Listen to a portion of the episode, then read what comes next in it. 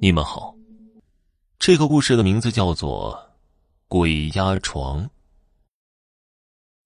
那是三年前的一个夏天，我在学校时发生的一件恐怖的经历。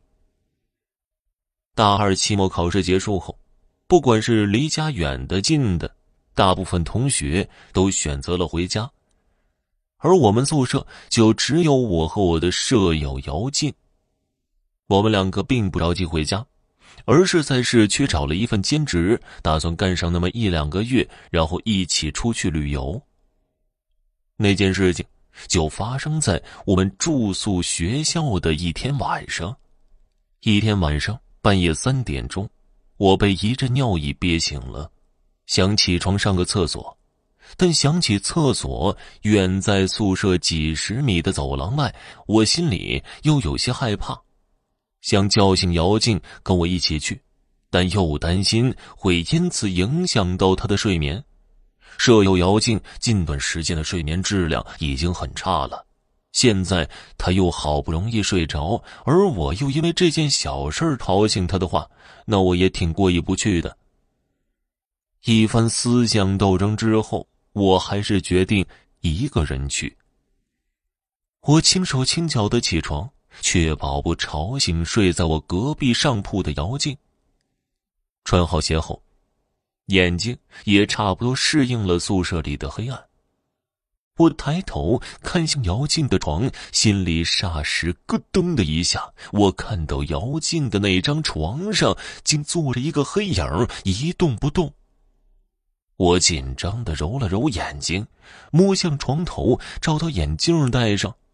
再看那个黑影已经不见了，幻觉吗？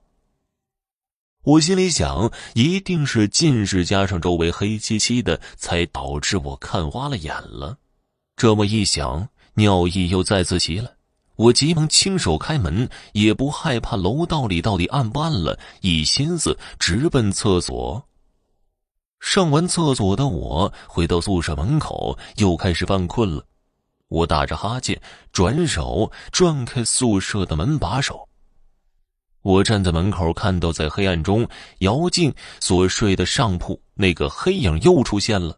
而这次，不管我怎么揉眼睛，那个黑影都仍然历历在目。我害怕的直打哆嗦，左手颤抖的摸向门口射灯的开关，想开灯看清楚那到底是个什么东西。啪的一声。我一把打开电灯的开关，宿舍里瞬间光明一片，上铺的那个黑影儿也不见了。姚静似乎是被光照影响到了，不过他只是稍微翻了一下身，就又沉沉的睡去了。虚惊一场，看来自己是真的看眼花了。我松了口气，又关上了灯。但就在我关灯后，那个上铺的黑影就又出现在姚静的床上。这一次，那个黑影的头抽动了一下，宿舍里回荡起一阵咔咔的怪声，然后黑影又爬到护栏边上，摇晃的摔到地上。那黑影摔倒在地上时，轰的一声，就好像一个人从床上掉下来时发出的巨响。我吓得想尖叫，但喉咙像被什么东西堵住一样，发不出声音。我想开门跑，但手脚却动不了。那黑影一边发出咔咔的声音，一边向我这边缓缓爬来。我害怕极了，但又不能有所行动，只能眼睁睁的看着那黑影离我越来越近。躺在床上的姚静突然大吼一声：“滚回去！”他这一吼，那个黑影又奇迹般的消失了，而我的身体也在那一刻解开了所有的束缚。我急忙打开电灯，宿舍里又再次恢复了光明。我冷汗直冒，睡意全无，只能瘫坐在地上。怎么了，佳怡？你怎么坐地上啊？我抬头看向上铺的姚静，露出一个脑袋问我。我，我刚才看到那个，我差不多处在要哭的边缘，声音哽咽的说道。姚静见状，马上掀开被子下了床，穿着睡衣走到我身边，不停的安慰我：“到底怎么了，佳怡？发生什么事情了？我把刚才发生的事情都告诉了他。姚静听完，表情一下子凝固了。你说你刚刚听到我吼了？我点了点头。我吼什么了？滚回去！他听我这么一说，拍着我肩膀，一脸严肃的对我说道：“我刚才做了一个梦，我梦到有三个穿着日本军服的士兵追着我，我跑到我姥姥跟前，他只吼了一声‘滚回去’，那三个日本兵就不见了。